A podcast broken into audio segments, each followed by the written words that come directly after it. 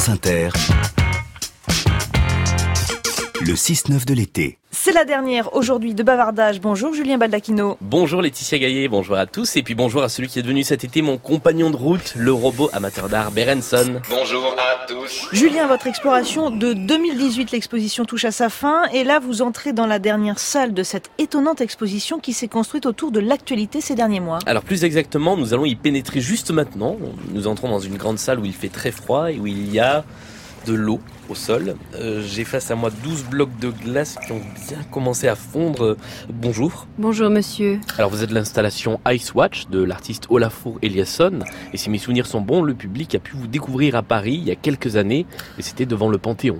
Oui, Olafur nous avait conçu pour le sommet sur l'environnement, la COP 21, en décembre 2016. Nous avions été posés dans l'espace public sous la forme d'une grande horloge. Et c'est pour ça que vous avez 12 blocs de glace. Oui, car nous sommes une horloge éphémère. Nous comptons le temps qui passe.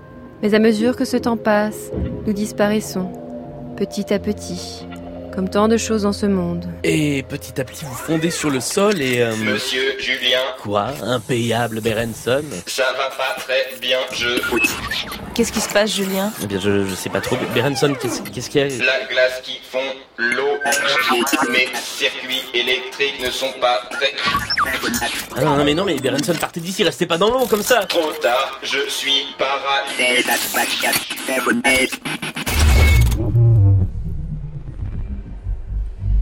Laetitia, Julien je, je crains que notre euh, Berenson nous ait lâchés. C'est malheureusement le destin qui nous guette, enfin qui vous guette. Quoi? Approchez. Ah, mais je vous reconnais Vous êtes Oxygène C'est bien ça, bonjour.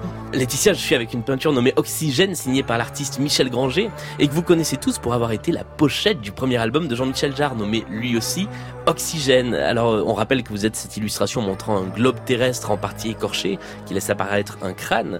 Comment est-ce que vous avez atterri sur une pochette d'album d'un artiste quasi inconnu à l'époque? Oh, c'est arrivé par un joli concours de circonstances. Un jour, j'étais dans une exposition de dessins de Michel.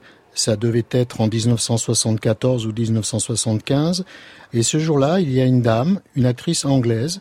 Elle a voulu me présenter à son compagnon de l'époque qui préparait son premier album.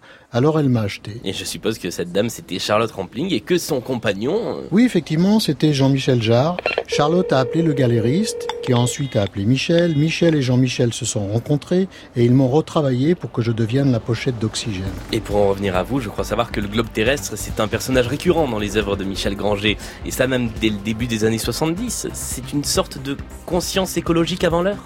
Oui, il y a, il y a de cela. Quand l'écologie n'était pas encore un sujet de société dont tout le monde parlait, Michel écoutait parler des gens qui faisaient de la recherche et qui disaient que ce qu'il se passait au pôle Nord avait des incidences sur nous. Et lui, il avait en tête cette image du colosse qui a une épine dans le pied. Vous voyez? Oui, Ouais, assez, ouais. assez bien. ouais. Eh bien, même si c'est une toute petite épine, le colosse va boiter. Et ce colosse est devenu la planète Terre dans ces images. Parce que si ça se passe mal quelque part, c'est toute la planète qui, à un moment ou à un autre, va en baver. C'est ce qui vient d'arriver à votre ami robot.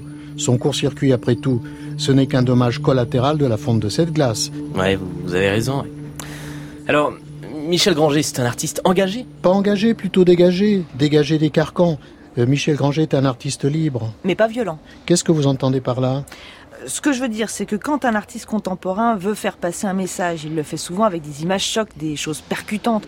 Vous euh, le prenez pas mal, hein, mais vous avez l'air euh, inoffensif comme ça au premier abord. Oui, je le prends pas mal, inoffensif en apparence, parce que figurer un crâne sur une image, en plus sur une pochette de disque, c'est pas forcément inoffensif.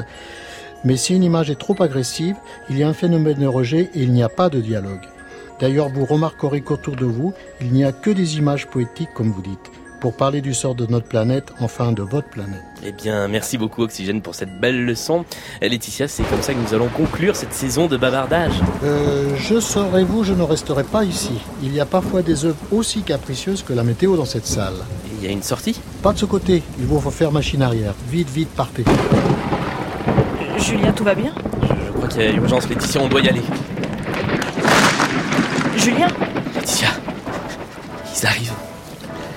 Nature reprend ses droits, toutes les œuvres d'art ont été détruites dans le musée. C'est la fin C'est la fin de bavardage Je vous laisse rendre l'antenne Merci Julien, et on espère que tout va bien. Et merci aussi à tous ceux qui ont prêté leur voix aux œuvres de notre exposition virtuelle cet été. C'était donc Bavardage.